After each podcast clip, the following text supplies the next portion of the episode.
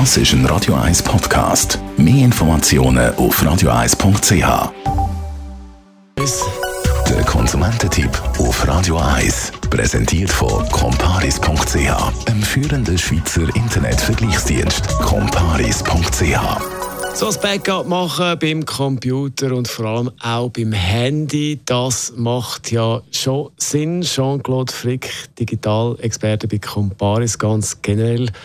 Auf unserem Handy sind ja viele Sachen drauf, Bilder, Videos, sonstige Daten.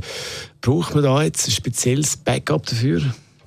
Ja, das kommt ein bisschen darauf an, wie man unterwegs ist. Und zwar, was ich damit meine, ist, wo man seine Daten ableitet. Grundsätzlich kann man ja alles lokal auf dem Handy speichern. Aber man kann natürlich auch ganz einfach alles, zwar lokal auf dem Handy speichern, aber gleichzeitig eine Kopie davon in der Cloud machen. Also wenn man zum Beispiel ein Android-Smartphone hat und dort hat man Google Drive dabei und hat dort genug Speicherplatz, dann kann man alle seine Dokumente und was man so macht, kann man dort speichern und die sind dann in der Cloud. Das gleiche mit den Fotos.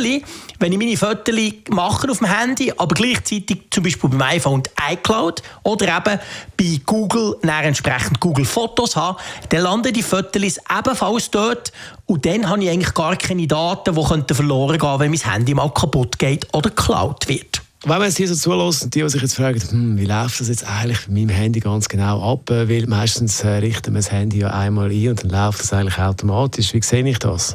Das findet man vor allem daran heraus, ob man einen Plan hat, wo man dafür muss zahlen muss oder ob man gratis unterwegs ist. Weil es ist so, dass Google relativ generöse 15 GB gratis zur Verfügung stellt, wenn man ein Android-Smartphone hat äh, und Apple aber nur 5.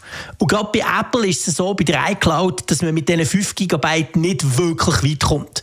Man kann ein Backup vom Handy machen, das macht es meistens automatisch, und dann noch ein paar Fotos speichern, aber spätestens bei den Videos kommt die Meldung, hey, wir müssen zahlen.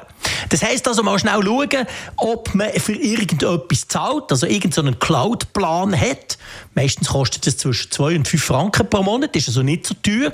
Dann hat man genug Speicherplatz. Wenn man aber nichts zahlt, dann würde ich schon mal schnell schauen, wie groß ist eigentlich mein Handy, wie viel Speicher habe ich eigentlich in der Cloud und ist der nicht schon lange voll? Du bist also für so einen Cloud-Plan, so eine Cloud-Lösung.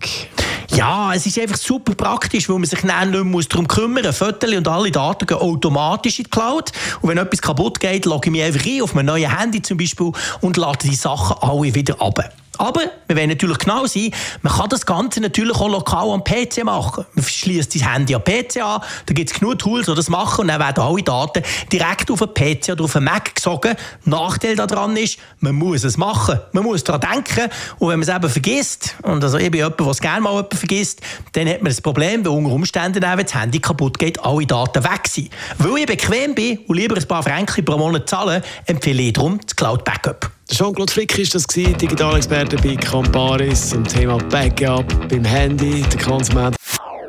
Das ist ein Radio 1 Podcast. Mehr Informationen auf radio1.ch.